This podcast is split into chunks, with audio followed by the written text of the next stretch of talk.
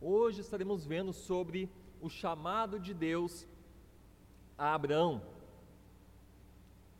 Meus irmãos, nesse ano estamos tendo uma série de sermões acerca da história da redenção, vendo como nosso bom Deus planejou tudo para nos salvar através de Cristo Jesus, manifestando assim a sua glória diante de toda a criação. Vimos que no princípio Deus criou a terra como seu reino, onde ele seria adorado e servido como grande rei, onde, ele, onde poderiam viver né, o primeiro casal no jardim, vivendo em sua presença, mas a queda do homem teve consequências terríveis. Deus expulsou o casal do jardim, a comunhão com ele foi quebrada. Vimos também a misericórdia de Deus ao prometer que da semente da mulher nasceria aquele que esmagaria a cabeça da serpente, dando vitória final ao povo de Deus sobre Satanás. Vimos também que o pecado humano resultou em uma violência tal, de tal ordem que a sociedade humana se tornou insuportável aos olhos de Deus. Com isso, Deus enviou o dilúvio para purificar e recomeçar com Noé, que levantou um altar ao Senhor, como vimos semana retrasada com o Heavy Wilson Penalva, eh, para dedicar novamente a terra purificada a Deus mas a humanidade mais uma vez afrontou Deus em Babel, como vimos semana passada. Ah, o homem, sua arrogância, buscava independência e autonomia de Deus, e isso levou Deus a confundir-lhes a linguagem e espalhá-los pela terra. E hoje estaremos vendo o chamado de Abrão para deixar a, sua, a casa do seu pai, os seus falsos deuses e a sua resposta, obediente e com fé ao chamado do Senhor. Vamos ler aqui o nosso texto, mas queria ler a partir do capítulo 11, versículo 27.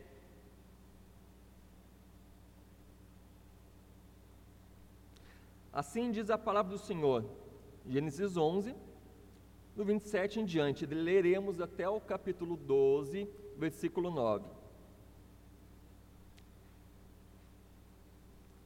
São estas as gerações de Terá. Terá gerou Abrão, e a Naor, e Arã, e Arã gerou a Ló. Morreu Arã na terra de seu nascimento, em Ur dos Caldeus, estando Terá, seu pai, ainda vivo. Abraão e Naor tomaram para si mulheres, e de Abrão chamava-se Sarai, e de Naor Milca, filha de Arã, que foi pai de Milca e de Isca. Sarai era estéril, não tinha filhos. Tomou Terã a Abrão, seu filho, e a Ló, filho de Arã, filho de, seu filho. E a Sarai, sua nora, mulher de seu filho, Abrão, e saiu com eles de Ur dos Caldeus, para ir à terra de Canaã. Foram até Arã, onde ficaram. E havendo Terá vivido 205 anos ao todo, morreu em Arã. Ora, disse o Senhor a Abrão: Sai da tua terra, da tua parentela e da casa de teu pai, e vai para a casa que te, para a terra que te mostrarei.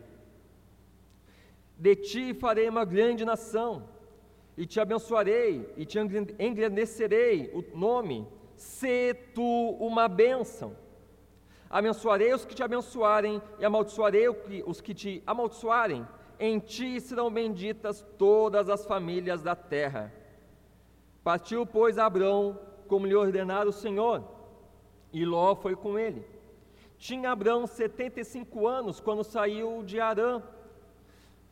Levou Abrão consigo Sarai, sua mulher, e a Ló, filho de seu irmão, e todos os bens que lhe haviam adquirido e as pessoas que lhe acresceram em Arã partiram para a terra de Canaã e lá chegaram. Atravessou Abraão a terra de Siquém, até a terra de Siquém, até o carvalho de Moré. Nesse tempo os cananeus habitavam essa terra. Apareceu o Senhor a Abraão e lhe disse: Darei à tua descendência esta terra. Ali edificou Abraão um altar ao Senhor que lhe aparecera. Passando dali para o monte ao oriente de Betel, armou a sua tenda, ficando Betel ao ocidente e Ai ao oriente. Ali edificou um altar ao Senhor e invocou o nome do Senhor. Depois seguiu Abraão dali, indo sempre para o Neguebe. Amém. Oremos, irmãos.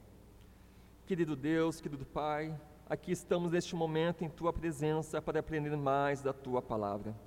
Que os nossos corações estejam abertos para a Tua instrução. Fale conosco poderosamente, querido Pai. Instrui-nos nesta manhã pela Tua graça. Use-me como instrumento em Suas mãos, querido Deus. Em nome de Jesus. Amém. Meus irmãos, depois de fazer um relato sobre Babel, em Gênesis 11, Moisés ele apresenta a história da família de Sem, o filho abençoado por Noé, a semente da mulher. Depois de dez gerações chega Abraão, ali no versículo 27 em Gênesis 11. Abraão é como se fosse um outro Noé, a quem Deus começará novamente separando para que a sua linhagem venha a semente da mulher. Jesus Cristo, que venceria a serpente, e nesse, mas nesse novo começo, no entanto, meus irmãos, requer uma prova de obediência de Abraão. Como lemos em Gênesis 11, do 27 ao 32, Abraão ele nasceu no, em Ur dos Caldeus, na Babilônia, atual Iraque. Lembrando que essa Babilônia está associada a Babel, onde o povo uh, se rebelou contra a ordem de Deus para que enchesse a terra, se espalhassem por ela. E meus irmãos, mesmo Deus tendo colocado uh, fim à sua rebelião, a confundir as línguas, espalhando o povo pela terra, o povo ele persistiu em não servir ao Deus verdadeiro. O, o próprio Abrão e, as, e, os seus parentes cultuavam deuses pagãos, mesmo eles sendo da descendência de Sem, na semente da mulher pois essa descendência havia se corrompido. Josué, lá em Josué 24, 2, diz para o povo do Senhor que Abraão e os seus parentes ah, serviam outros deuses na região onde habitavam, lá em Ur, em Arã. Eles estavam mergulhados na idolatria, na cegueira espiritual, mas Deus soberanamente chama Abraão, Deus soberanamente tira no meio daquele paganismo, separa-o para si, para fazer dele uma grande nação e do descendente dele abençoar toda aquela terra, toda a terra. Bom, a primeira coisa que eu gostaria de destacar para vocês essa manhã é o chamado de Abraão.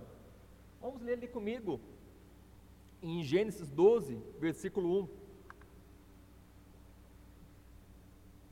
Ora, disse o Senhor a Abrão: Sai da, sua, da tua terra, na tua parentela e da casa de teu pai, e vai para a casa que te mostrarei. E é interessante destacar aqui com vocês, meus irmãos, que o chamado de Abrão aconteceu quando ele ainda estava em Ur dos Caldeus. Mas aqui em Gênesis 12, ele já está em Arã.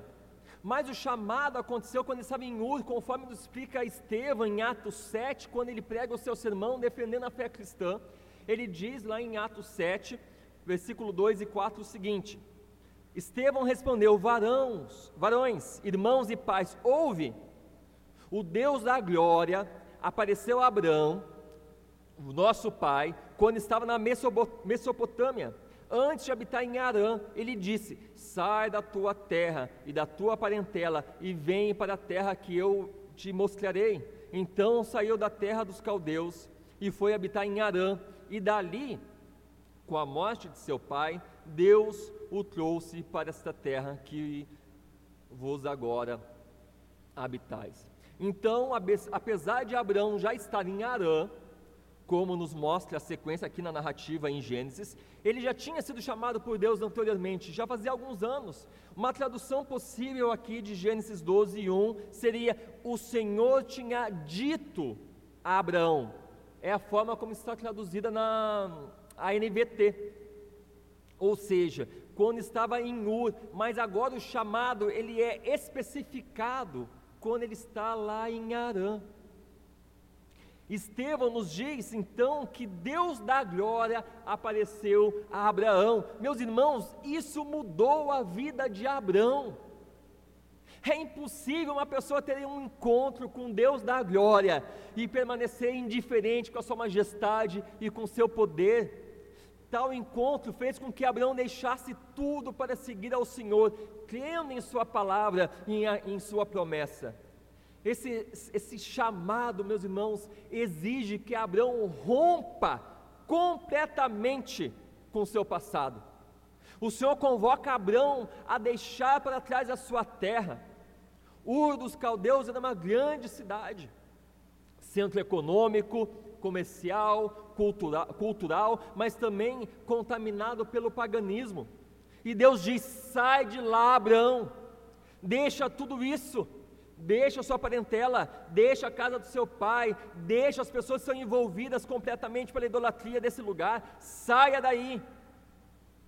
E Abraão e a sua família eram tão envolvida, meus irmãos, com a idolatria, que o nome deles estava ligado a essa idolatria como Terá, Sara, Milca, Labão, todos esses nomes refletem traços de vínculos com a adoração da deusa Lua, daquela região que era adorada em Ur, em Arã, a, teu, a deusa da Lua, a deusa Assim.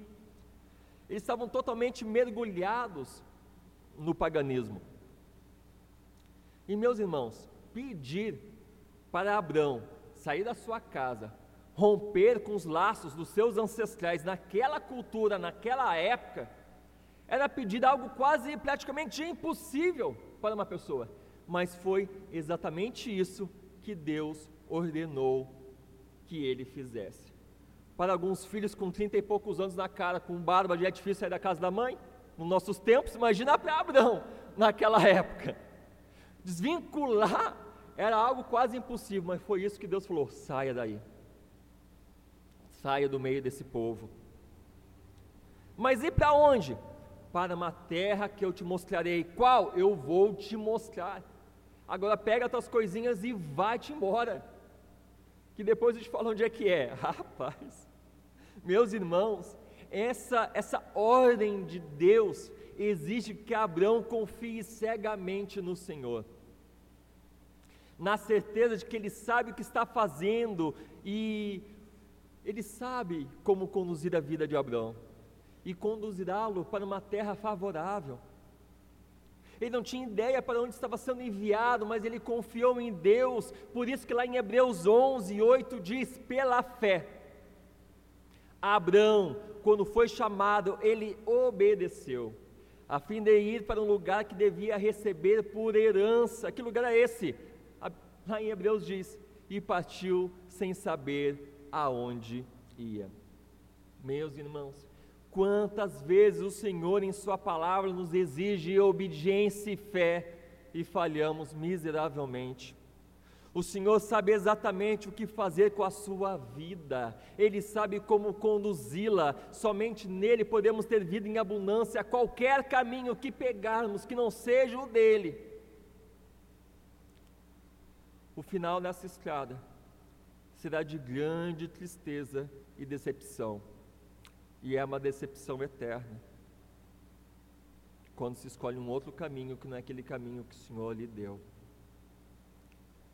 Como é triste quando não confiamos em Deus e tomamos decisões com base em apenas em nossa capacidade distorcida e limitada de julgamento. Seja sábio, ouça a voz de Deus e siga-o sem dubiar, sem duvidar, mesmo que o mundo inteiro lhe chame de louco, que provavelmente foi o que aconteceu com, a, com Abraão, os seus parentes, vizinhos, amigos, o que, que você está fazendo? Você está deixando a segurança do seu lar, da sua cidade, onde você nasceu, onde você se criou, você está se desfazendo de todos esses vínculos, você é um doido para partir para o desconhecido, só porque você escutou uma voz um dia. Meus irmãos, não existe lugar melhor para se estar que no centro da vontade de Deus. Mesmo que os homens acham isso loucura. Provavelmente muitos de vocês já, já tiveram experiências desagradáveis por causa da sua fé, pessoas que lhes zombaram pela sua ética, pela sua confiança inabalável no Senhor em momentos de aflições. As pessoas acham loucura a mensagem do Evangelho, mas não tem nada melhor do que se agarrar nela, como Abraão fez. O Senhor também nos chama para abandonar a velha vida, a seguir a Sua voz que nos promete bênçãos sem medida, bênçãos eternas que a ferrugem e a traça não podem corroer nem destruir. Não perca tempo, meu irmão, tendo um coração dividido. Tu não pode servir a dois senhores. Abandone completamente aquela vida que tinha antes de conhecer o Deus da glória. Não deixe nada para trás. Abandone tudo não faça como algumas pessoas que jamais herdarão o reino de Deus, que externamente até se parece com os filhos do Senhor, mas dentro seus corações estão cheios de ídolos que lhes dominam. Cristo e a sua palavra não são o centro de sua vida. Nunca se renderam realmente ao senhorio de Cristo. Não lhe obedecem com inteireza de coração, nunca negaram a si mesmo e muito menos tomar a sua cruz. Cristo exige de seus seguidores rendição total à vontade dEle, total, sem reservas. E foi isso que Abraão fez. E foi isso que o Senhor, é isso que o Senhor chama eu e você a fazer, nos render totalmente à Sua vontade, descansar em Sua graça. E, e por que que Deus chamou Abraão? Será que Abraão era uma pessoa especial? Meus irmãos, Abraão não tinha nada de especial em si mesmo, para que Deus olhasse para ele com misericórdia e amor, para salvá-lo do paganismo, para escolhê-lo para ser, para ser o pai de uma grande nação, para ser uma nação separada do mundo, para ser luz em meias trevas, dela ser o Messias, a base de tudo isso, do seu chamado, é a mesma base para o chamado de Noé, do meu e o seu, é a mesma base, graça, maravilhosa graça de Deus. Assim como Noé, Abraão ouve a voz de Deus, crê, acredita, confia e obedece. Foi assim conosco também em algum momento em nossa história o Senhor tirou o paganismo, nos tirou do paganismo, do ateísmo, do mundanismo, do engano, abriu os nossos olhos para contemplar a Sua glória, reconhecendo que Ele é o único Deus vivo e verdadeiro, que merece toda honra, glória e louvor, merece a nossa obediência, obediência em amor e gratidão, pois Ele nos amou primeiro ainda quando estávamos perdidos em nossa cegueira, em nossos pecados, como afirma lá em 1 João 4,19. Romanos 5, 9 diz que Deus prova o seu amor para conosco, ao Cristo ter morrido por nós, sendo ainda pecadores. Nós temos motivos de sobra, meus irmãos, para nos render aos seus pés pois fomos, também fomos chamados, eleitos e salvos pela Sua graça. Esse é o motivo de estarmos aqui. E quando Deus chamou Abraão, ele fez algumas promessas. Olha comigo lá, versículo 2 e versículo 3 de Gênesis 12. De ti farei uma grande nação e te abençoarei e te engrandecerei o nome. Se tu uma bênção. Abençoarei os que te abençoarem e amaldiçoarei os que te amaldiçoarem. Em ti serão benditas todas as famílias da terra. Então, aqui nós vemos no versículo 2, versículo 3, o Senhor encorajando Abraão, fazendo-lhes grandes promessas, sete grandes promessas. A primeira delas, farei de ti uma grande nação. Que baita promessa, mas tem um probleminha aqui, tem uma dificuldade aqui. Como nós lemos aqui no versículo 30 do capítulo 11, Sarai, sua esposa, era estéreo. não poderia gerar filhos. E Abraão, como a gente vê aqui no versículo 4, capítulo, capítulo 12, ele era um jovem homem de 75 anos. Deus está dizendo para um casal idoso, onde a sua esposa é estéril, que terá um filho e a sua descendência surgirá uma grande nação, onde virá o Messias. Meus irmãos, Deus simplesmente está prometendo o impossível para Abraão. O que você faria diante de uma promessa dessas? Como é que você reagiria? Quantas vezes Deus promete coisas para nós e nós reagimos com incredulidade? Promessas muito menores do que essa. E qual foi a reação de Abraão? Ele creu ele compreendeu que para o Deus da glória, que havia se manifestado para ele lá em Ur dos Caldeus e agora em Arã, para esse Deus, o Deus da glória, nada, simplesmente nada era impossível para esse Deus.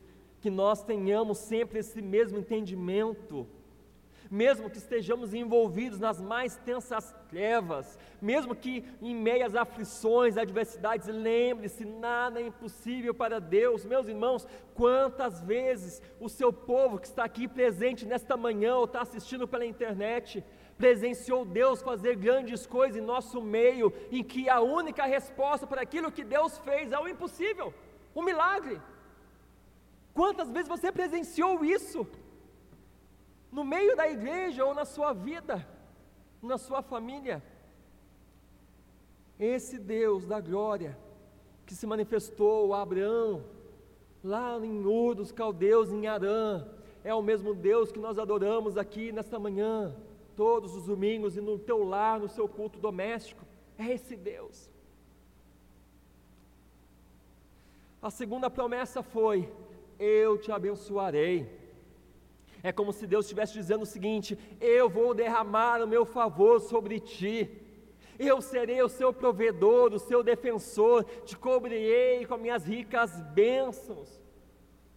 Ser abençoado, meus irmãos, é desfrutar da própria presença de Deus. Deus se fará presente na vida de Abraão todos os dias da sua vida, assim como Ele faz na minha e na tua ter comunhão com Ele e ser enriquecido por tudo que Deus é e oferece. É isso que Deus promete a Abraão e para o seu povo.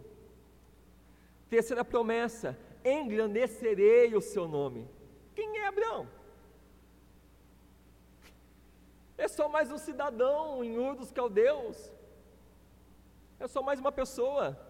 Mas Deus diz: Farei o teu nome conhecido por toda a terra. E é muito interessante que, se você volta alguns versículos para trás, pense no sermão da semana passada, do pastor Marcos Kleber, ele falou ali que o foco daqueles miseráveis que habitavam lá em Babel era qual?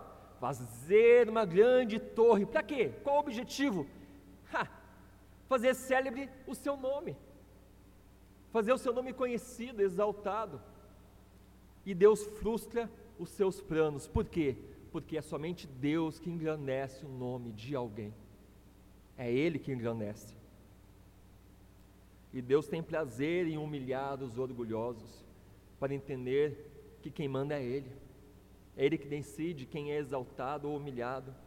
E, infelizmente, meus irmãos, em nossos, em nossos tempos, assim como em outros também, Muitas pessoas negam a sua fé, seus princípios, seus valores, para serem reconhecidos pelo mundo, serem famosos, reconhecidos pela academia, pelo, no trabalho, e nessa busca por fama e poder, muitos perdem a sua família, seu cônjuge, seus filhos, se afastam de Deus, Muitos colocam em risco até a sua própria vida. Eu vi nesses dias um guri que foi tirar uma selfie em cima de um prédio alto, se desequilibrou, caiu, morreu. Era famoso por tirar fotos, selfies difíceis, perigosas. Morreu, na esperança de conseguir vários seguidores a mais. As pessoas estão fazendo tudo para alcançar fama, poder e reconhecimento. Mas sabe o que é interessante, meus irmãos? Em nosso meio é que as pessoas mais famosas da história do cristianismo nunca procuraram deixar o seu nome gravado na história. Essas pessoas eram pessoas humildes que o único objetivo era glorificar a Deus e servi-lo com fidelidade, proclamando a sua verdade, custe o que custar, para que o nome, o nome de Jesus, fosse conhecido e exaltado. Agora, de todos os nomes já exaltados nesta terra, nenhum deles se compara com o nome de Jesus. Lá em Filipenses, capítulo 2, do, do 9 ao 11, o apóstolo Paulo diz: Pelo que também Deus o exaltou sobre a maneira e lhe deu o um nome que está acima de todo nome, para que ao nome de Jesus se dobre todo o joelho, sem exceção, todo o joelho, nos céus, na terra e debaixo da terra e toda língua confesse que Jesus Cristo é o Senhor, para a glória de Deus Pai. Não tem nome mais glorioso do que o nome de Jesus. É, pelo, é por esse nome que nós somos salvos. E eu e você somos chamados para engrandecer esse nome através de nossa vida. Quarta promessa: ser uma bênção. Meus irmãos, uma das maiores bênçãos que os filhos de Deus podem receber é ser bênção para o seu próximo. Deus está dizendo para Abraão que através da vida dele, através das bênçãos que o Senhor derramaria sobre a vida dele, outros seriam abençoados. Essa, essas bênçãos não estavam simplesmente restritas a Abraão. O plano de Deus abençoar Abraão ia muito além dele. Muitos seriam abençoados através da sua vida e da sua descendência, principalmente através da descendência, Cristo Jesus. Meus irmãos, nós, nós possuímos a maior bênção que alguém poderia receber, que é Cristo. A maior bênção que alguém poderia receber. E eu pergunto para você nessa manhã: você tem sido uma bênção como Abraão foi? Você tem compartilhado com os outros dessa rica bênção que pode mudar a vida, a história de alguém que não conhece a Cristo e a Deus? Você tem sido instrumento de Deus na vida do seu próximo? As bênçãos que o Senhor tem derramado sobre a sua vida, tu tens usado para o avanço do reino de Deus, para ajudar aquele que carece de ajuda? Ou você tem ficado indiferente a tudo isso? Meu irmão, minha irmã, se tu uma bênção. Que o nome de Deus seja glorificado em sua hospitalidade. Que o nome dele seja engrandecido, que as pessoas sejam abençoadas através da sua generosidade em ofertar e ajudar o próximo, em anunciar Cristo para aqueles que se perdem em amar o teu próximo como Cristo te ama, se tu uma bênção. Na quinta e na sexta promessa, Deus diz: abençoarei os que te abençoarem, amaldiçoarei os que te amaldiçoarem. Essa bênção, ela, ela está condicionada à maneira como as nações irão se relacionar com Abraão e a sua descendência, com o povo de Deus. Portanto, aquelas nações, as pessoas que abençoarem o povo de Deus, reconhecerem que uh, Abraão é o escolhido de Deus, portador das promessas do Senhor, e que a sua descendência virá o Messias, essas nações, essas pessoas serão abençoadas. Mas ai daqueles que perseguirem o povo de Deus, ai daqueles que amaldiçoarem a descendência e o seu ungido. Nós podemos olhar nas Escrituras e no decorrer dos séculos, que todas as nações que se levantaram contra o seu povo e o seu ungido sofreram graves consequências. E na sétima bênção o Senhor diz: Em ti serão benditas todas as famílias da terra. Aqui, meus irmãos, é uma clara referência ao Messias prometido lá em Gênesis 3,15. Deus está dizendo para Abraão: na sua descendência virá aquele que eu prometi desde os tempos eternos, desde os tempos antigos, aquele que esmagará a cabeça da serpente, que vencerá o pecado, a morte, o diabo e inferno e restaurará todas as coisas. Essa promessa, meus irmãos, de ser bênção, a gente vê cumprindo de outras formas na, nas Escrituras, como por exemplo, a gente vê isso em, em José. José, descendência da mulher, da semente da mulher, foi um instrumento de Deus para abençoar o povo antigo, para abençoar o mundo, os livrando da fome. É um exemplo. Mas essa promessa, meus irmãos, ela só pode ser cumprida em sua plenitude em Jesus Cristo. Nele, uma multidão que ninguém pode enumerar, de todas as nações, tribos, povos, línguas, serão abençoadas como diz lá em Apocalipse 7, 9, somente através do descendente de Abraão o mundo pode ser abençoado. Meus irmãos, e, e depois de ouvir todas essas bênçãos, o que que Abraão faz? Abraão, ele obedece. O versículo 4 diz: Partiu, pois, Abraão, como lhe ordenara o Senhor Próximo ponto que eu quero destacar com vocês então é a obediência de Abraão. Olha comigo o versículo 4 em diante. Partiu, pois, Abraão, como lhe ordenara o Senhor, e Ló foi com ele. Tinha Abraão 75 anos quando saiu de Arã. Levou Abraão consigo a Sarai, sua mulher, e a Ló, filho de seu filho, filho do seu irmão e todos os bens que lhe havia adquirido e as pessoas que lhe acresceram em Arã. Partiram para a terra de Canaã e lá chegaram. Atravessou Abraão a terra de, até Siquém, até o carvalho de Moré. Nesse tempo os cananeus habitavam essa terra. Apareceu o Senhor a Abraão e lhe disse: Darei à tua descendência esta terra. Ali edificou Abraão um altar ao Senhor que lhe aparecera. Passando dali para o monte ao oriente, de Betel, armou a sua tenda, ficando Betel ao ocidente e Ai ao oriente. E ali edificou um altar ao Senhor e invocou o nome do Senhor.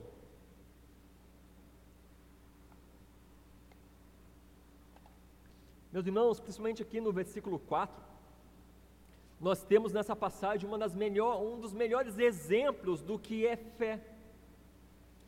Pois, como diz o autor de Hebreus, fé é a certeza das coisas que se esperam e convicção de fatos que não se veem.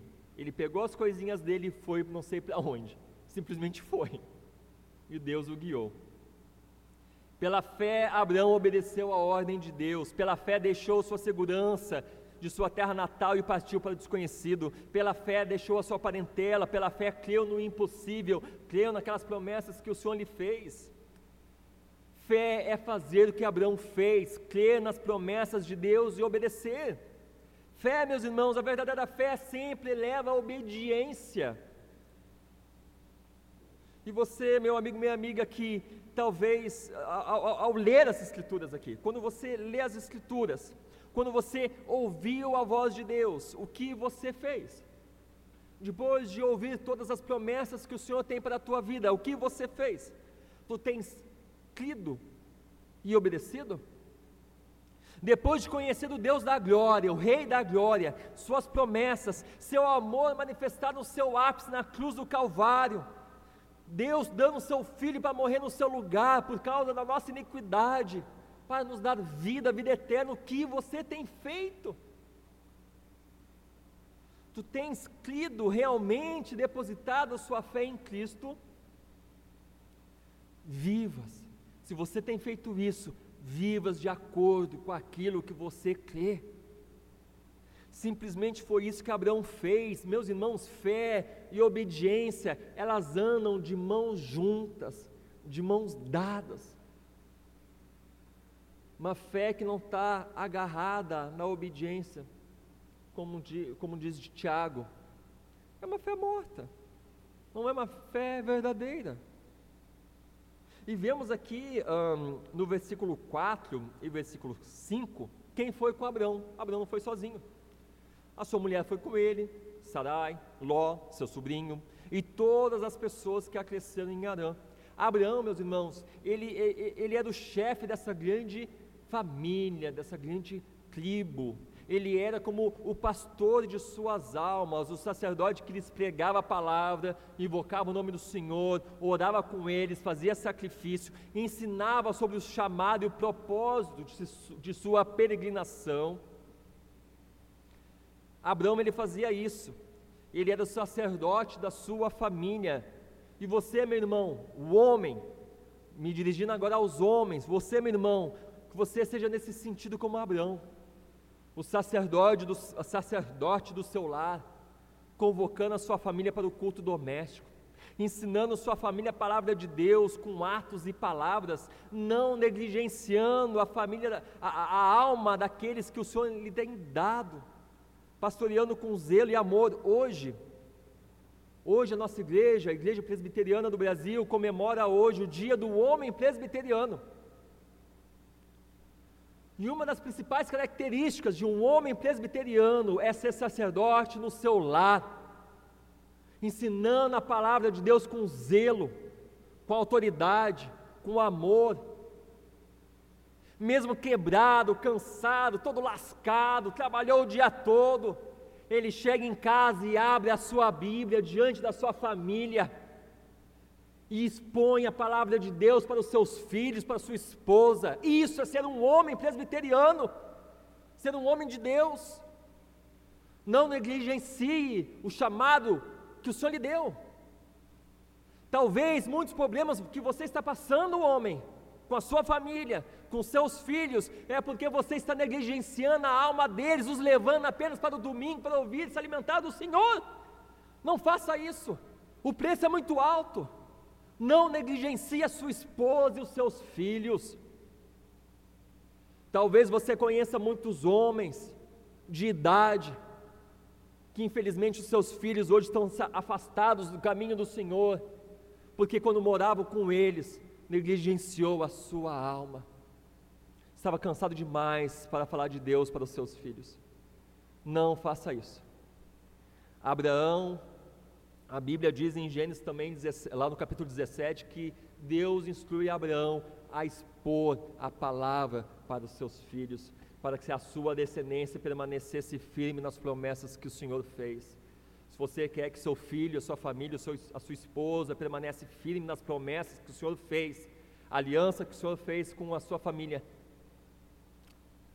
não negligencia isso. E é interessante destacar que Moisés, ele escreveu o seguinte aqui no versículo 5: Partiram para a terra de Canaã e lá chegaram. Olha só, Moisés ele, ele, ele resume uma viagem longa e difícil de 700 quilômetros praticamente numa única frase. Partiram para Canaã e lá chegaram. Olha, não tem como ser mais resumido que isso. Resumiu bem resumidinho. Mas é interessante que depois ele gasta quatro versículos para falar sobre 120 quilômetros. O, o, percurso que Abraão fez durante, dentro da terra de Canaã. Ele corta a terra de Canaã de norte a sul, ele conhece toda a terra, a Abraão, ele faz isso. Por que, que Moisés destaca isso? Porque é, Moisés, ele quer, o foco aqui de Moisés são, é destacar os atos de Abraão na terra de Canaã. O versículo 6 diz: Atravessou Abraão a terra de Siquém até o carvalho de Moré o Carvalho de Moré, meus irmãos, era um ponto de encontro, havia um templo lá, era um ponto de adoração pagã dos cananeus, eles faziam seus sacrifícios lá. E daí Moisés acrescenta no resto do versículo de forma negativa, e nesse tempo os cananeus habitavam nessa terra. Então, os descendentes de Canaã, aquele que foi amaldiçoado por Noé, lá em Gênesis 9, 25, moravam, habitavam naquela terra há muito tempo a terra onde o Senhor havia conduzido Abraão. Já era uma terra ocupada. Olha que beleza, né? Ó, você vai para onde eu vou te mandar. Vai descobrir depois. Daí eu, ah, beleza, né? Deus está mandando ir, coisa boa. Chega lá, já tem gente ocupada. Um povo amaldiçoado, um povo mau, maligno, está lá ocupando aquela terra. O povo que era da semente da serpente, ocupando a terra que o Senhor deu ao seu povo. Olha, olha a situação que Abraão encontrou quando chegou lá. Ocupada pelo, pelos filhos do capiroto, povo cruel, depravado, idólatra, que queimava seus primogênitos a Baal, guerreiros violentos. E agora? Então, ah, imagina, Abraão está chegando no lugar desse jeito. Era mais uma prova de Deus, mais um teste de fé de Deus a Abraão. Como tomar posse dessa terra? E essa dificuldade, meus irmãos, é resolvida aqui no versículo 7. O que, que diz ali? O Senhor aparece a Abraão e lhe promete: Darei a tua descendência essa terra. Está vendo isso aí? Está uma bagunça, né? Não te preocupa, pode ter certeza, essa terra será da sua descendência. E qual foi a resposta a Abraão diante daquela promessa? Diante de toda aquela circunstância negativa, o que, que ele fez? Qual foi a reação dele? Olha aqui de novo o versículo 7 comigo. Ali edificou Abraão um altar ao Senhor que lhe aparecera. Meus irmãos, então no centro da terra de Canaã, à vista do santuário dos cananeus, então o templo pagão está aqui, não é? A, a, Abraão está aqui, o que, que ele faz? Ele edifica um altar ao Senhor na frente deles, oferece um sacrifício a Deus, ora a Deus, prega para aqueles que estavam com ele acerca das promessas de Deus, é um momento histórico, primeiro culto do povo de Deus naquela terra ele professa publicamente a sua fé diante daqueles cananeus. Ele está dizendo: essa terra é do Senhor. É interessante destacar que ele não faz isso, meus irmãos, apenas uma única vez, ele faz isso várias outras vezes e tem um propósito muito claro em fazer isso. Nós lemos aqui há pouco que ele vai para Betel, versículo 8, e lá também tinha um centro de adoração cananeu. O que, que ele faz? Olha o que diz ali no versículo: edificou um altar ao Senhor e invocou o nome do Senhor. Depois ele vai para Negueb, ali no versículo 9, e fica ali um tempo. Mas Gênesis 13, 18 diz que ele foi habitar nos carvalhais de Manre. Lá também era um centro de adoração cananeu, pagã. O que, que ele faz lá? O que, que diz lá o versículo 18 do capítulo 13? Levantou ali um altar ao Senhor. Meus irmãos, por que, que Moisés ele está enfatizando que Abraão, ao viajar por etapas pela terra prometida, ele levanta altares ao Senhor exatamente nas proximidades de santuários cananeus? Por que, que ele está fazendo isso? A ideia, meus irmãos, é, é, exatamente como Noé, antes dele, dedicou a terra purificada ao Senhor, ali com, edificando um altar. Então não é a primeira coisa que ele faz, é o quê? Edificar um altar ao Senhor, dedicando a terra purificada a Deus. Assim Abraão agora está na terra prometida, edificando altares ao Senhor. Ele está afirmando: nesta terra o Senhor será adorado e obedecido. Nessa terra o Senhor será rei. Não os deuses cananeus, essa terra é do Senhor. Podemos até associar os atos de Abraão com os antigos uh, navegadores lusitanos, que quando vim, uh, uh, fincavam os monumentos de pedra com brasão de Portugal, no litoral das terras que eles descobriram, estavam dedicando, reivindicando aqu aquelas terras para o, seu, para o seu reino. Essa é a ideia dele. Abraão está plantando os marcos do Senhor em locais estratégicos na terra prometida proclamando assim que essa terra é uma terra onde o Senhor será adorado. Ele está reivindicando a terra para o reino de Deus. Meus irmãos, agora pensa comigo, uh, qual é a mensagem que Moisés está querendo passar para os israelitas que iriam tomar a terra prometida? Pense comigo, os israelitas em Moabe, acampados na beira do rio Jordão, prontos para atravessar o rio, logo adiante está Jericó, está ali Josué e o povo lá, e eles leem Gênesis, a criação, e eles leem essa passagem aqui, que eu estou lendo com vocês, expondo para vocês nessa manhã, ouvindo a história de como tudo começou, que o Senhor promete dar a terra dos cananeus a semente de Abraão, e que ele responde a essa promessa, edificando altares ao Senhor, reivindicando essa terra para o reino de Deus. tudo isso com certeza encheu o coração dos israelitas de fé e confiança para conquistar aquela terra, a sua herança. Depois de séculos, finalmente eles tomariam posse da herança que Deus tinha prometido à descendência de Abraão, Israel.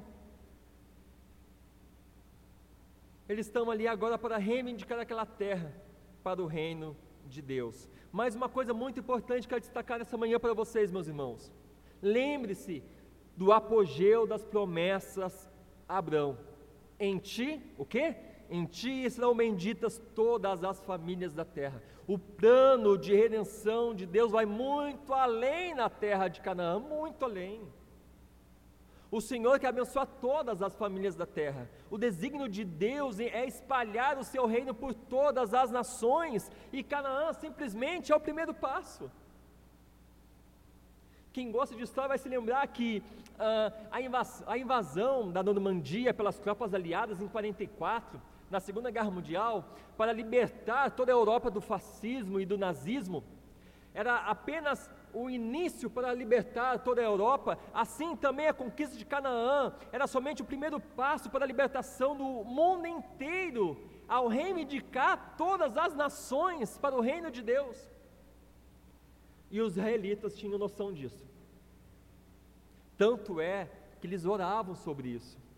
Lá em Salmo 72, versículo 8, 17, 19 diz: Nomine ele de mar a mar, e deixe o rio até os confins da terra subsista para sempre o seu nome prospere enquanto resplandecer o sol, nele sejam abençoadas todos os homens, e as nações lhe chamem bem-aventurado, bendito para sempre o seu nome glorioso, e da sua glória se enche a terra. Amém e amém.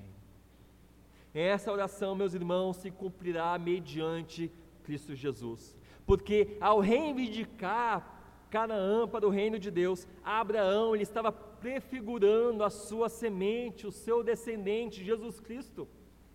Jesus veio para, veio para reivindicar o mundo inteiro para o reino de Deus, porque Deus amou o mundo de tal maneira que deu seu Filho unigênito para espalhar o reino de Deus. Para espalhar o reino de Deus. Cristo ele padeceu numa cruz e ressurgiu, ressurgiu dos mortos para espalhar o seu reino de mar a mar, como diz Salmo 72, 8, para que nele sejam abençoadas todas as pessoas, pessoas de todas as nações, tribos, línguas e povos.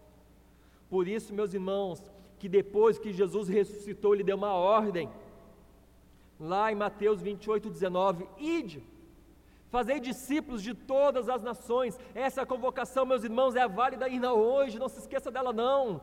Assim como Deus chamou Abraão e chamou Israel depois para reivindicar Canaã como seu reino, Cristo chama também a sua igreja para reivindicar todas as nações para o seu reino, para o reino de Deus. Que privilégio!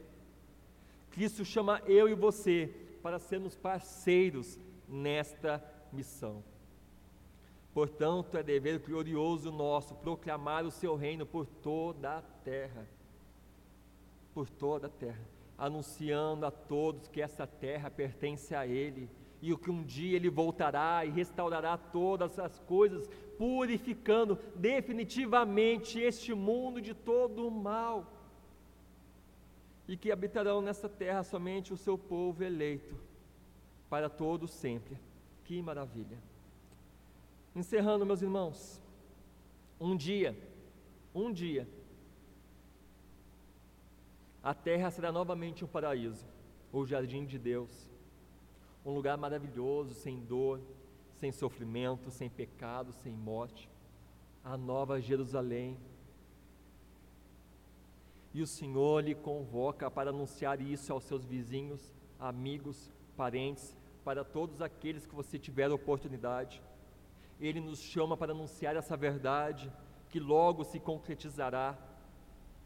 E se você que ouve esse sermão nesta manhã ainda não depositou a sua fé no Deus da glória, como fez Abraão, deixando tudo para trás para servir ao Senhor, Ele convida a fazer isso hoje mesmo, pois Cristo está de braços abertos para recebê-lo em seu reino. Todos aqueles que pela fé creem em Suas promessas, que reconhecem que somente nele podem herdar a vida eterna, que somente nele podem receber perdão de seus pecados e ter uma vida transformada. Sim, com certeza, seus braços estão abertos para te receber.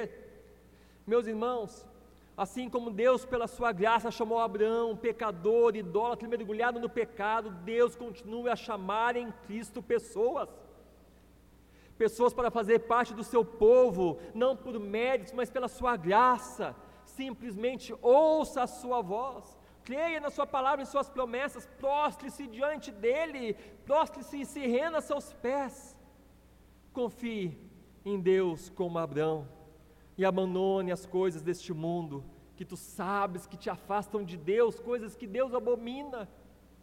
Uma vida de comprometimento com Deus da aliança. Que Cristo reine soberanamente sobre o seu coração.